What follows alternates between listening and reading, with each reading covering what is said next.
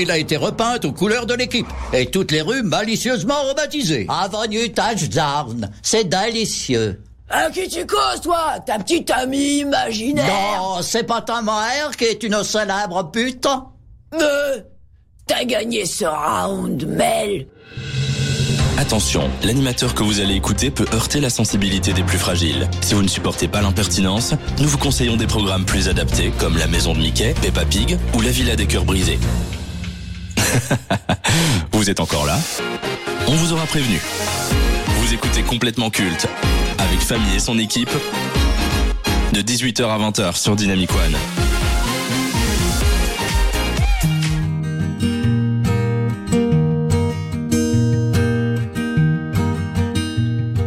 Dynamicien, dynamicienne, bonsoir. Âge avancé, cheveux blancs, peau ridée, difficulté à se déplacer, folle envie de raconter en boucle son passé à son entourage, maladie et problèmes de santé qui s'enchaînent, perte de la mémoire, nostalgie inévitable, mélancolie qui vous submerge lorsque vous repensez à votre jeunesse. Pas de doute, c'est bel et bien la vieillesse qui pointe le bout de son nez. Pendant la pandémie, nous avons vu nos aînés tomber comme des mouches. On s'est rendu compte à quel point on les avait délaissés, abandonnés dans des mouroirs du nom de maison de repos, un lieu où ils sont entre vieux, à regarder dans le vide, question pour un champion sur France 3. D'ailleurs, la légende raconte qu'ils ne se sont pas encore rendus compte que ce n'est plus Julien Lepers à l'animation. Nourriture infâme, activité limitée, dépendant des soignants et infirmiers en sous-effectif et qui ne les traitent pas souvent avec respect. En plus de cela, ils doivent faire face à la solitude. Chaque jour, ils ont l'espoir qu'un proche ou un membre de la famille vienne leur rendre visite. Mais cet espoir se transforme avec le temps en déception, puis en peine. Face à cela, ils se laissent glisser pour mettre fin à leur jour et rejoindre les portes du paradis. Ils nous ont donné la vie et on n'est même pas foutu de leur offrir une belle fin. Le 10 avril dernier, j'ai eu 28 ans. Un an trop tard pour rejoindre le club d'Amy et de Kurt, deux ans trop tôt pour la fameuse crise. Bien que je sois encore jeune, je dois vous faire une confidence, le temps qui passe m'angoisse terriblement. Depuis tout petit, j'étais obsédé par l'âge de mes proches et des stars. À chaque fois que je voyais un artiste que j'aimais beaucoup, je m'empressais de connaître son âge. Cela va vous paraître bête, le simple fait de savoir cette information me permettait de savoir si je pouvais ou non m'attacher à cette personne. Lorsque j'étais en secondaire et que je voyais tous les chanteurs du moment comme Katy Perry, Lady Gaga ou Justin Timberlake qui avaient dans le début de la trentaine, je me disais ça va, ils sont encore jeunes. Mais maintenant qu'ils ont quasi tous dépassé la quarantaine, je dois admettre que ça met un sacré coup, car à travers eux, je me rends compte que je vieillis aussi. Jack Nicholson, Harrison Ford, Steven Spielberg, Jane Fonda, Catherine Deneuve, Sylvester Stallone, Clint Eastwood, tous ont des âges avancés. Et il est normal qu'ils s'en aillent un jour, sauf que je ne suis pas prêt à les voir partir. Ils m'ont accompagné et fait rêver, ils ont d'une certaine façon forgé la personne que je suis aujourd'hui, mais la réalité c'est qu'ils sont mortels comme nous. Seulement deux choses nous sont promis sur Terre, la vie et la mort. Beaucoup voient la vieillesse comme un fardeau, une fin peu heureuse de la vie, pourtant elle n'est pas forcément vue comme une fatalité à condition d'avoir toute sa tête. Elle est plutôt vue comme la fin d'un cycle sur Terre et le commencement d'une nouvelle au ciel, le dernier chapitre du livre que nous avons pensé et écrit. La vieillesse, c'est également la période où nous faisons le point sur notre existence, nous repensons à ce que nous avons accompli, aux personnes que nous avons connues ou rencontrées, aux regrets que nous éprouvons. C'est aussi durant cette période que nous nous posons des tas de questions. Ai-je accompli d'importantes choses? Suis-je apprécié par mes proches et mon entourage? Ai-je laissé une trace de mon passage sur Terre? Va-t-on se souvenir de moi une fois que je serai parti? Derrière chaque senior se cache une histoire, un cheminement, des rencontres, des connaissances, des conseils qui seraient bénéfiques aux nouvelles générations. Ça tombe bien, ils ne demandent que ça, de nous transmettre leur savoir. Tout compte fait, être vieux n'est pas un fardeau quand on a vécu pleinement sa vie. Alors si vous avez la chance d'avoir vos grands-parents, vos parents, vos oncles, vos tantes ou des personnes d'un certain âge à vos côtés, savourez ces moments auprès d'eux tant qu'ils sont encore là. On a tendance à beaucoup trop l'oublier, mais nous sommes les vieux de demain.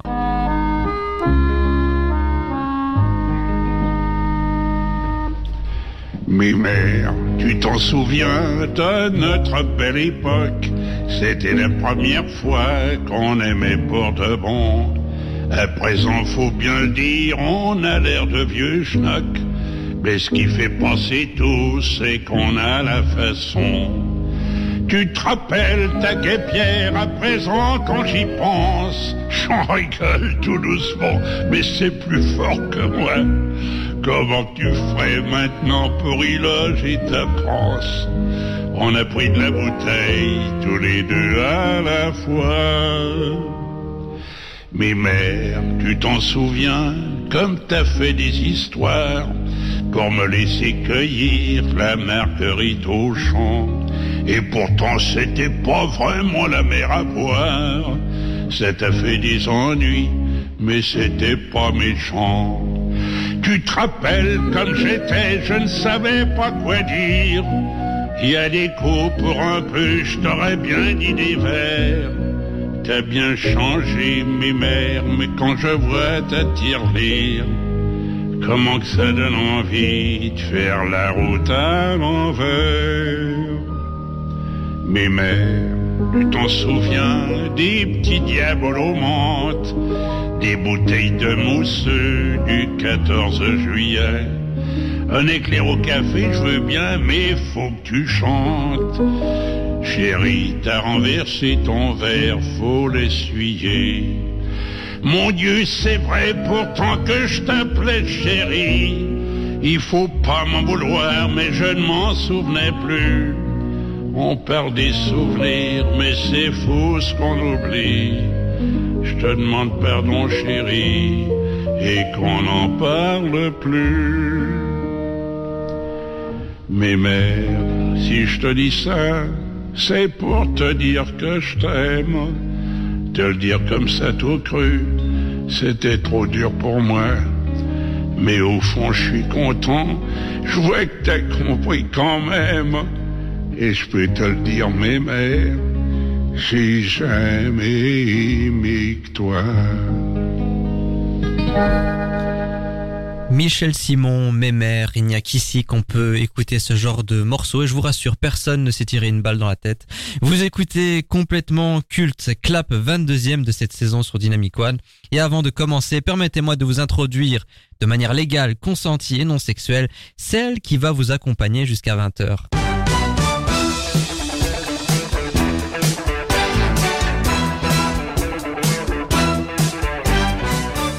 Elle a la flemme de venir dans cette émission, par conséquent, j'ai aussi la flemme de lui écrire une introduction personnalisée. Charline. Bonsoir tout le monde. Et non, j'ai pas la flemme de venir, je sais pas pourquoi tu dis ça. Je n'ai jamais rien dit. Oui, non. Mais si, en effet, j'avais la flemme. D'accord, merci. Au sommaire de complètement culte, beaucoup de choses pour un temps limité. Dans la séquence Dans les bacs, nous parlerons du dernier album des Daft Punk, Ramdown Access Memories, sorti en 2013 et qui a achevé leur carrière en beauté. Le conseil de classe aura comme élève le phénomène du moment sur le grand et petit écran Pedro Pascal. Nous intéresserons également à l'une des sitcoms phares de la fin des années 90 et début 2000, That 70 Show. Le versus opposera deux films qui sortiront le même jour en été et qui sont considérés comme des événements. Oppenheimer de Christopher Nolan et Barbie de Greta Gerwig.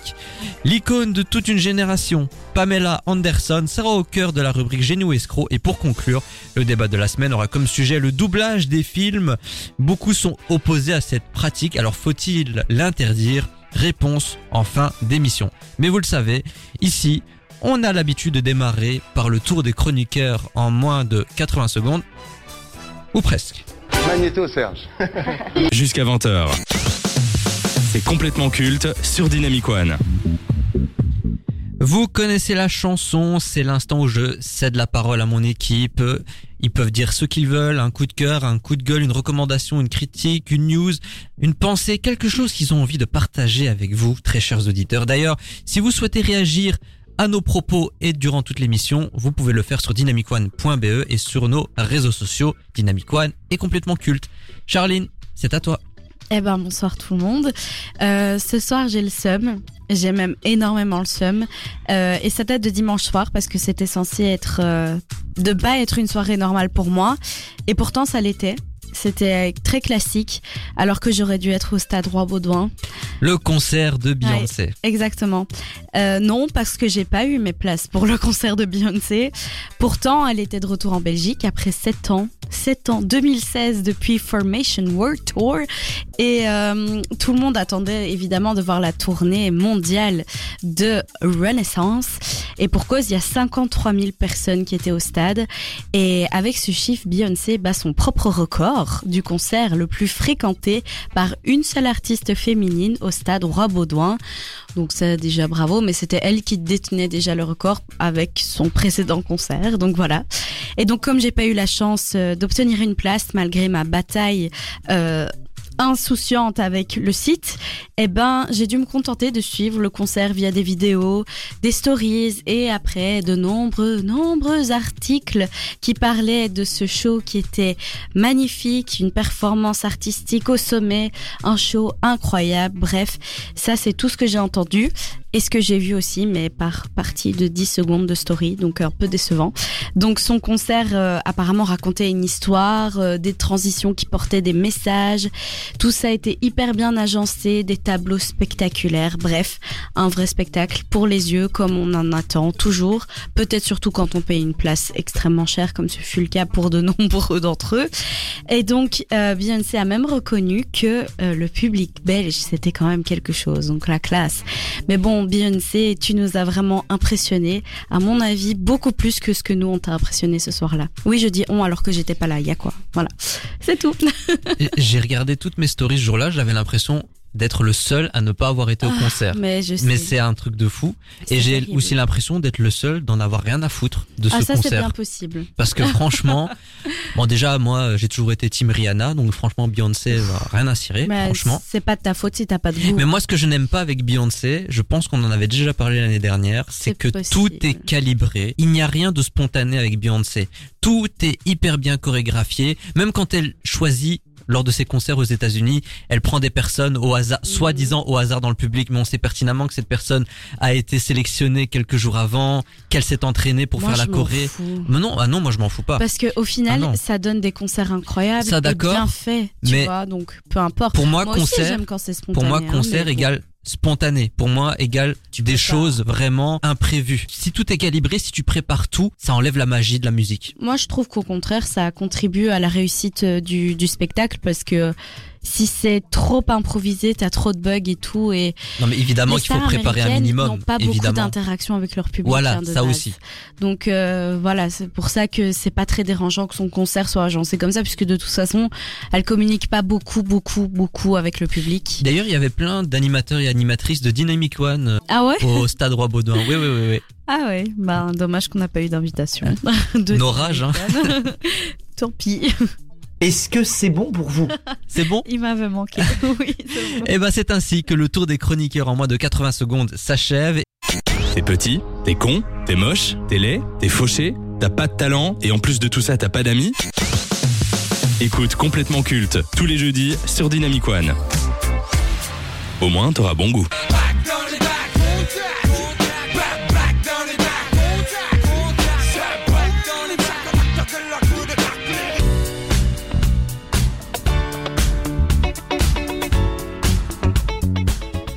Nous sommes en 2021. Le moral de beaucoup était dans un triste état à cause du confinement et des restrictions sanitaires, mais cela ne suffisait pas.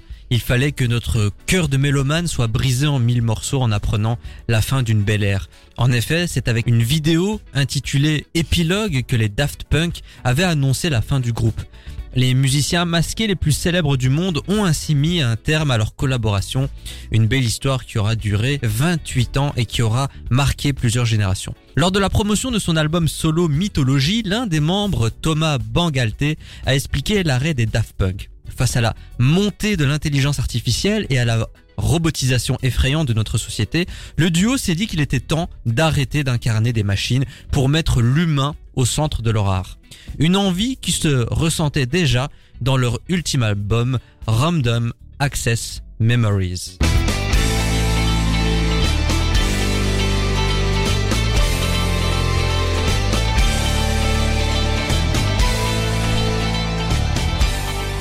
Un album d'ailleurs qui fête cette année son dixième anniversaire, sorti en 2013 et contenant de belles collaborations comme Pharrell Williams, Julian Casablancas ou encore Neil Rogers. Ce projet musical est un hommage au son des années 70. En mélangeant le disco et l'électro, les Daft Punk ont pris le parti pris d'utiliser que de vrais instruments de musique et de limiter drastiquement l'usage des machines électroniques. Vendus à 3,7 millions d'exemplaires récompensés par 5 Grammy Awards, les Daft Punk ont achevé leur carrière sur une belle note. Pour les 10 ans de l'album, ils ont sorti à la surprise générale une réédition de cet album le 12 mai dernier. Il inclut 9 titres supplémentaires dont le titre Horizon qui était jusque-là exclusif aux sorties japonaises. Donc avant de parler de l'album, Charline, qu'évoquent pour toi les Daft Punk alors, je ne trahis pas de secret, mais la semaine dernière, lorsqu'on préparait l'émission, elle m'a avoué que tu les portais pas dans ton cœur.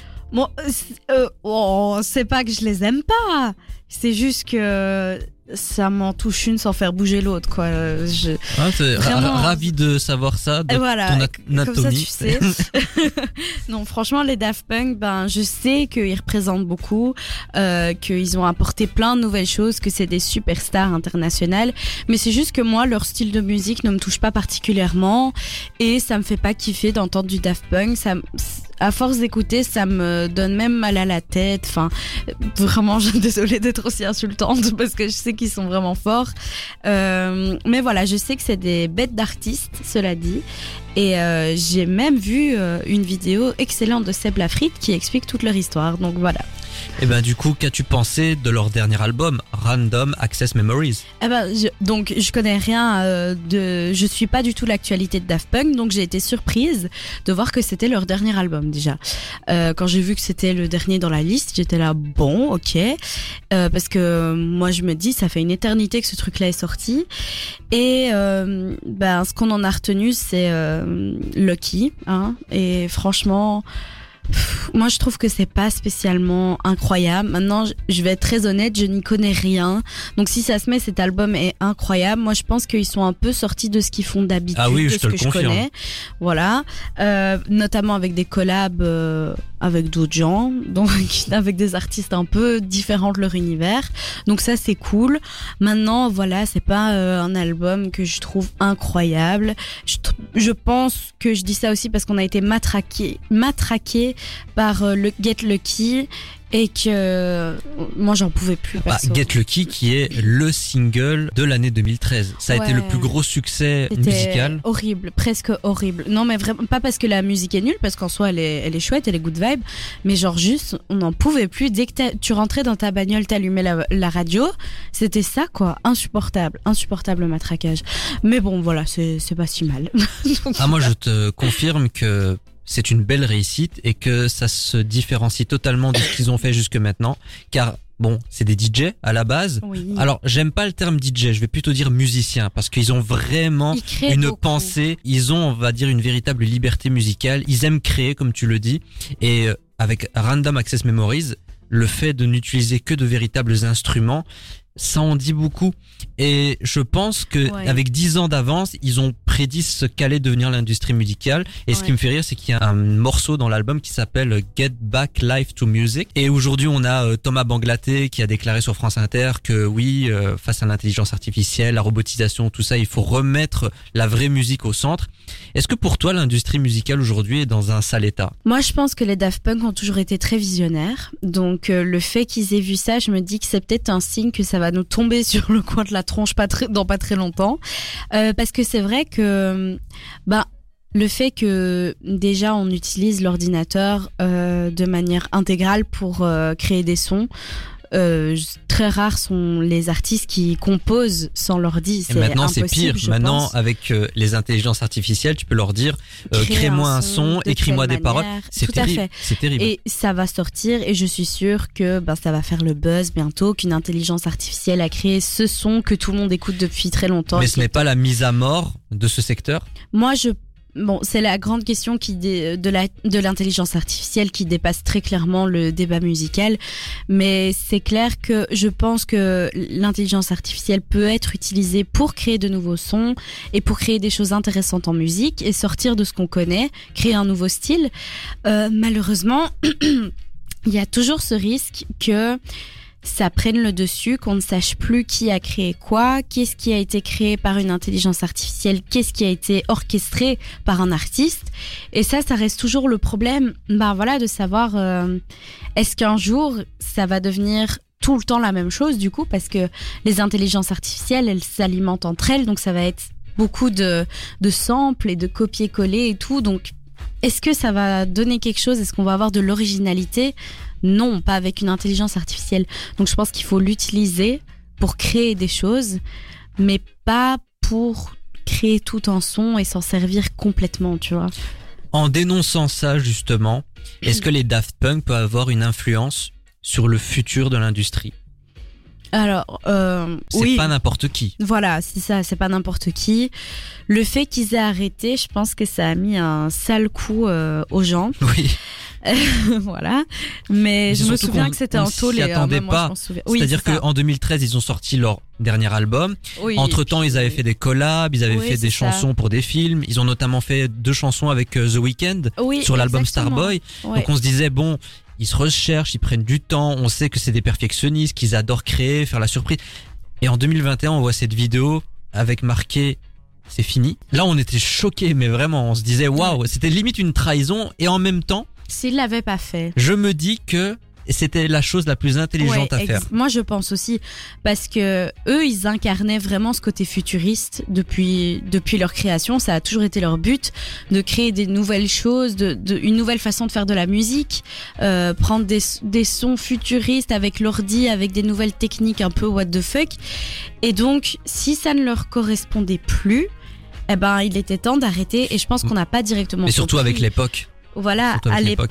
Je pense que c'est beaucoup plus intelligent aujourd'hui de revenir à la base Ouais. de la musique avec les instruments, Ouais. les musiciens. C'est très très malin de leur part, à l'air de rien, ce qu'ils font. Oui, oui, bien sûr. En fait, je pense que c'est vraiment leur côté très artistique. Ça n'a rien à voir, je pense, avec euh, côté profit ou côté de popularité ou quoi que ce soit. Je pense que c'est vraiment des gens, des artistes entiers. Pour moi, c'est la définition d'un artiste, c'est eux. Euh, et je sais que le gars là, Thomas, c'est ça? Thomas Banglaté. Thomas Banglaté, euh, bah, il a sorti un album euh, de musique classique, c'est Oui, ça? c'est ça, mythologie. Parce qu'il s'est confié dans les pages du soir. Donc c'est comme ça que je le sais. C'est marrant parce que j'ai Et- dit tout ça dans mon intro. Tu m'écoutes ou pas? Bah oui, je t'ai- écouté, mais je voulais pas dire de bêtises. Et pour info, c'était très mal écrit, les gens n'ont pas compris que c'était de la musique classique. Voilà. Et euh, ben, je trouve ça incroyable parce qu'on a des gens qui voulaient faire de la musique avec autre chose que des instruments, qui reviennent à des instruments. Alors, il n'y a Beau pas que Get Lucky et Lose Yourself to Dance. Pour moi, le meilleur morceau de Random Access Memories et qui représente parfaitement l'état d'esprit et leur volonté artistique, c'est Touch.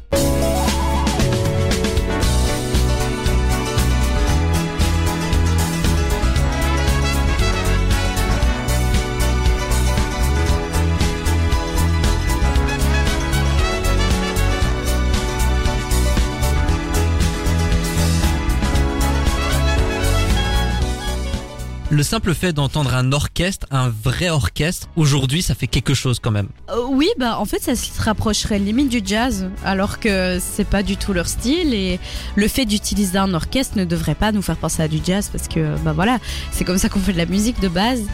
Mais c'est vrai que maintenant, bah comme je l'ai dit, tu fais plus de musique avec les instruments. Tu après, quand tu vas en concert, oui, tu peux avoir euh, un, un groupe à la limite derrière, mais généralement, la compo, ça se fait sur ordi et tu prends des, des sons. Alors oui, t'as as le clavier donc tu crées et tout, mais les sons de guitare ils sont pas faits avec une guitare, ils sont enregistrés donc c'est fou et c'est bien de revenir avec ça. Enfin, à l'époque d'être revenu avec ça parce que l'intelligence artificielle on en parlait tellement peu, en tout cas pas pour la création artistique.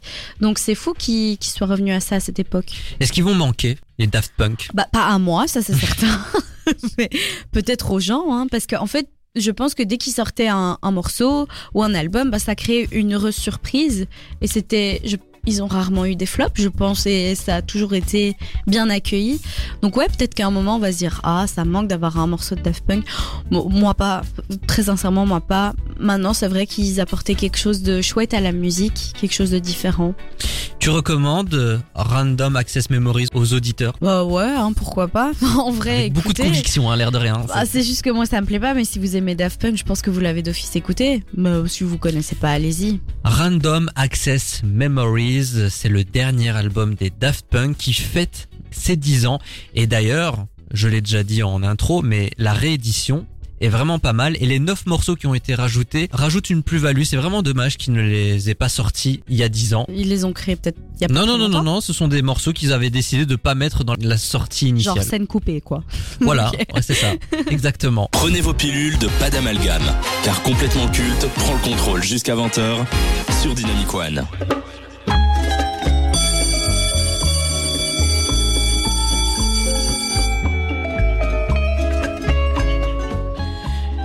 Dans la carrière d'un acteur, il suffit d'un rien pour être propulsé au sommet de Hollywood.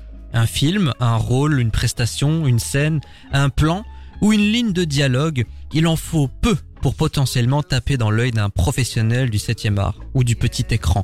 Après des rôles secondaires dans des séries comme Le Mentaliste, il obtiendra sa première grande opportunité en intégrant le casting d'un phénomène planétaire du nom de Game of Thrones. Depuis son passage dans ce programme HBO et sa mort à la fois spectaculaire, marquante et sanglante, la machine est lancée. En un temps record, il accède à la célébrité. Tous les studios souhaitent collaborer avec lui. Sa popularité et sa personnalité ont fait de lui l'un des acteurs préférés des internautes. Chacune de ses apparitions et prises de parole donne automatiquement naissance à des mèmes sur les réseaux sociaux. Il est assez rare de voir un talent enchaîner autant de licences cultes et de grosses productions. Il a incarné tellement de personnages devenus iconiques pour le grand public, un agent de la DEA pour Netflix, un agent spécial dans la franchise Kingsman, un mandalorien pour Disney+, l'antagoniste de Wonder Woman, un trafiquant fan de Nicolas Cage, un survivant dans un monde infesté de zombies pour HBO. Nous ne sommes qu'en mai, mais nous pouvons dire que 2023 est l'année de Pedro Pascal. Donc avant d'entamer le conseil de classe, qu'évoque pour toi Pedro Pascal? Bah, c'est encore la honte, hein, je le connaissais pas. Non, mais de nom, je le connaissais pas. Puis j'ai été voir et je me suis dit, ah, c'est Pablo Escobar. Et Je me suis... Mais non, c'est un autre gars moustachu. Ça n'a rien à voir. Mais euh, oui, après, j'ai remarqué que je l'avais déjà vu dans certaines séries. Euh, mais c'est vrai que le gars, je le connaissais pas en particulier. Euh, mais je me réjouis de voir. Mais c'est vrai que après j'ai vu que les gens étaient en mode ah festival de Cannes Pedro Pascal est pas là etc ou autre comme ça j'étais là ah c'est un gars qui est vraiment attendu des gens en fait Ah oui, il fait tous les défilés. euh, montante il cristallise euh, toutes les intentions. Il va aux Oscars, il va au BAFTA, euh, il va au défilé ça. de mode. Pedro Pascal est là, Pedro Pascal est là. C'est c'est incroyable comment en si peu de temps le Ben mec oui. Est euh, devenu, on va dire, euh, l'une des références de son époque. et moi dépassé finalement Allez, on va démarrer sans plus attendre.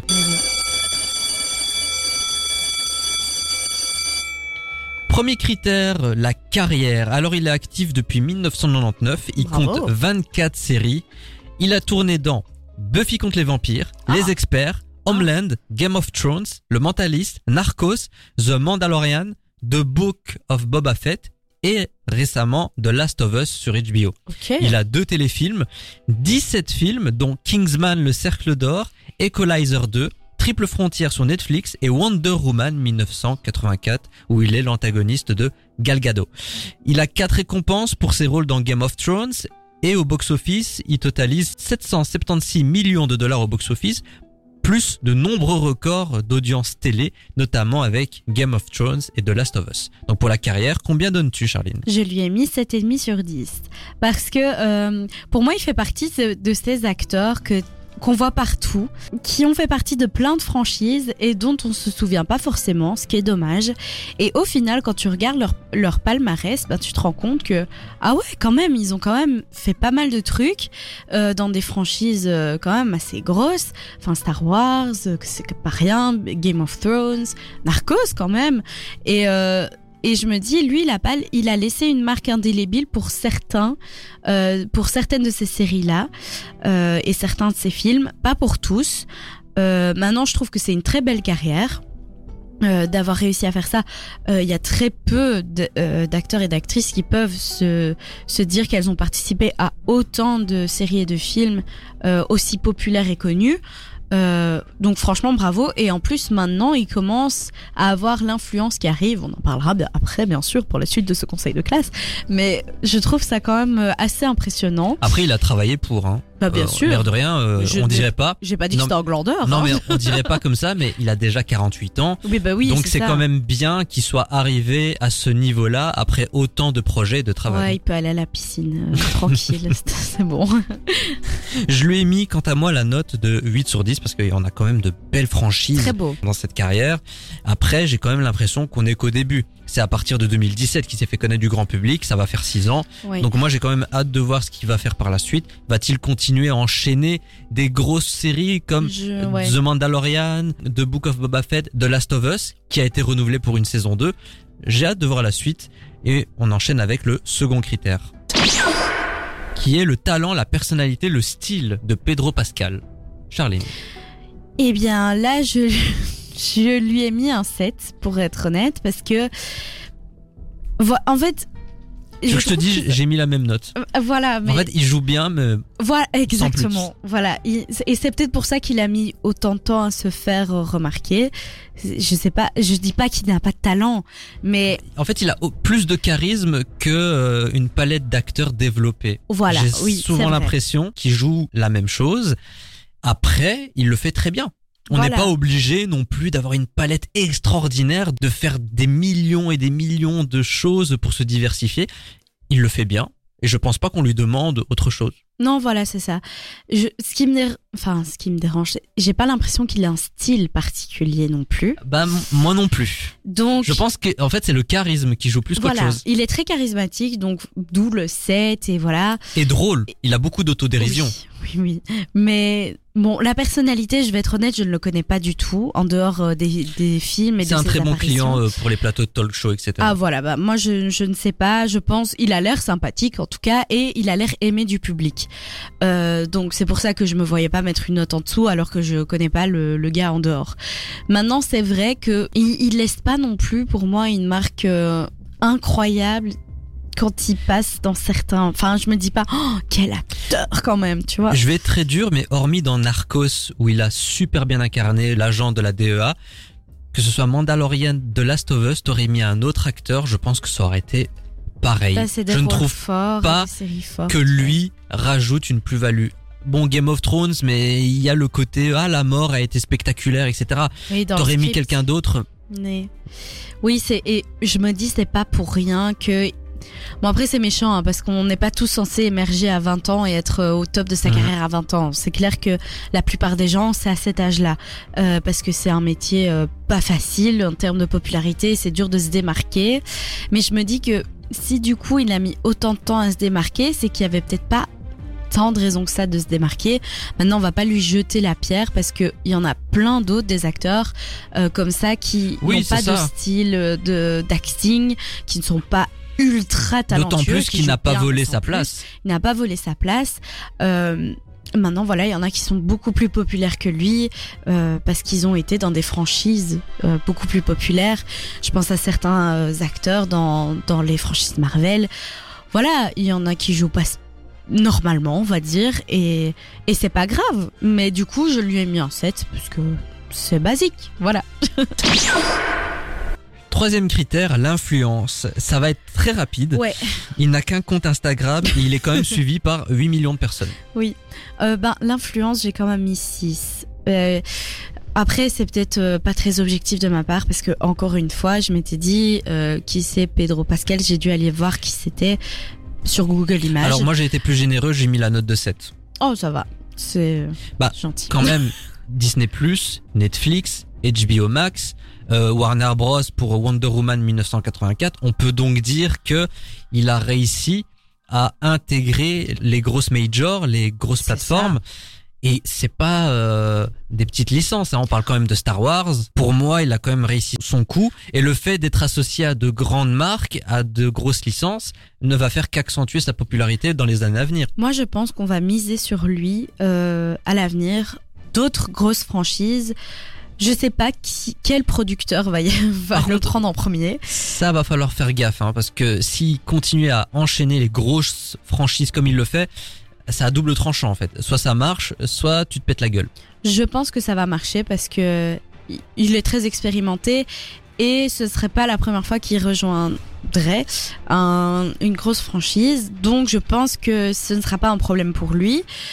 Euh, maintenant, je me demande qui va euh, le mettre en premier sur un énorme projet. Ça va être la surprise. Mais c'est vrai que pour l'influence, moi, j'ai pas mis énormément de points parce que ben j'estime qu'on arrive au moment où sa cote de popularité augmente et que ça va être l'homme à ne pas manquer, je vais dire l'acteur à ne pas manquer, mais c'est pas encore le cas.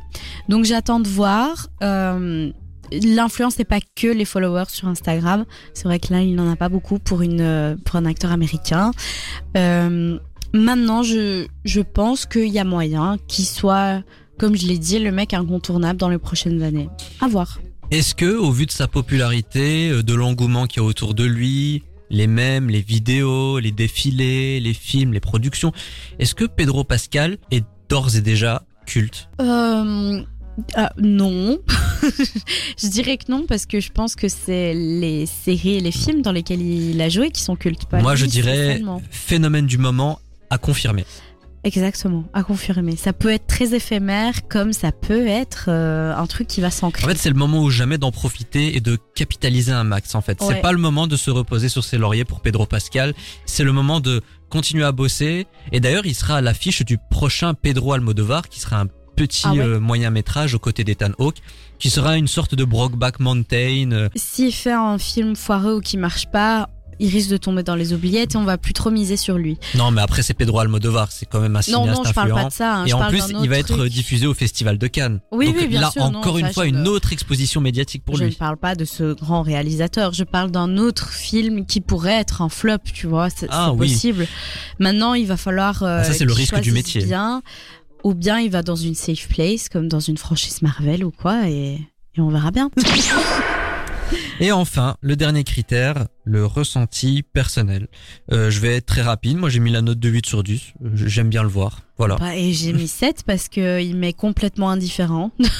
Bon, ça va, tu mets voilà. quand même au-dessus de la moyenne pour quelqu'un qui est indifférent. Oui, voilà, c'est ça, mais je le trouve Ça, c'est ta gentillesse incarnée, ça. Bah oui, voilà, merci de le reconnaître encore une fois. Non, mais je trouve qu'il a quand même l'air sympa euh, malgré tout et le charisme, le charisme joue beaucoup et je vois qu'il est aimé du grand public donc c'est pas pour rien. Je pense que c'est un gars sympa donc euh, à voir. Je vais faire plaisir aux gauchistes et aux woke. Euh, Attention, le fait prendre plein la gueule. Non, justement, c'est une personne d'origine chilienne. Ouais, Donc avoir des personnes de ces origines-là au sommet d'Hollywood, Bah, je n'osais pas le dire, figure-toi, mais, Mais- ça fait du bien d'avoir des latinos Ça change un peu. à Hollywood.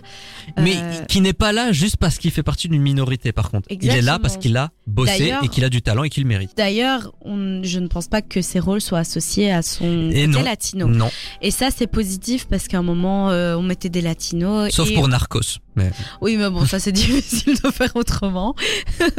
mais bon, après, il est euh, chilien-américain, donc euh, voilà, il a ce côté américain aussi. Euh, mais c'est vrai que ça fait du bien d'avoir un peu des latinos qui, pour moi, sont très sous-représentés, peut-être autant que que les que les noirs et métis aux États-Unis dans les films, mais je pense que les latinos c'est encore pire. Je pense qu'on les voit encore moins. Donc je suis contente de ça, c'est vrai. Est-ce que c'est bon pour vous? On peut Oui, conclure? C'est bon pour moi. on peut conclure donc le conseil de classe qui était consacré à Pedro Pascal.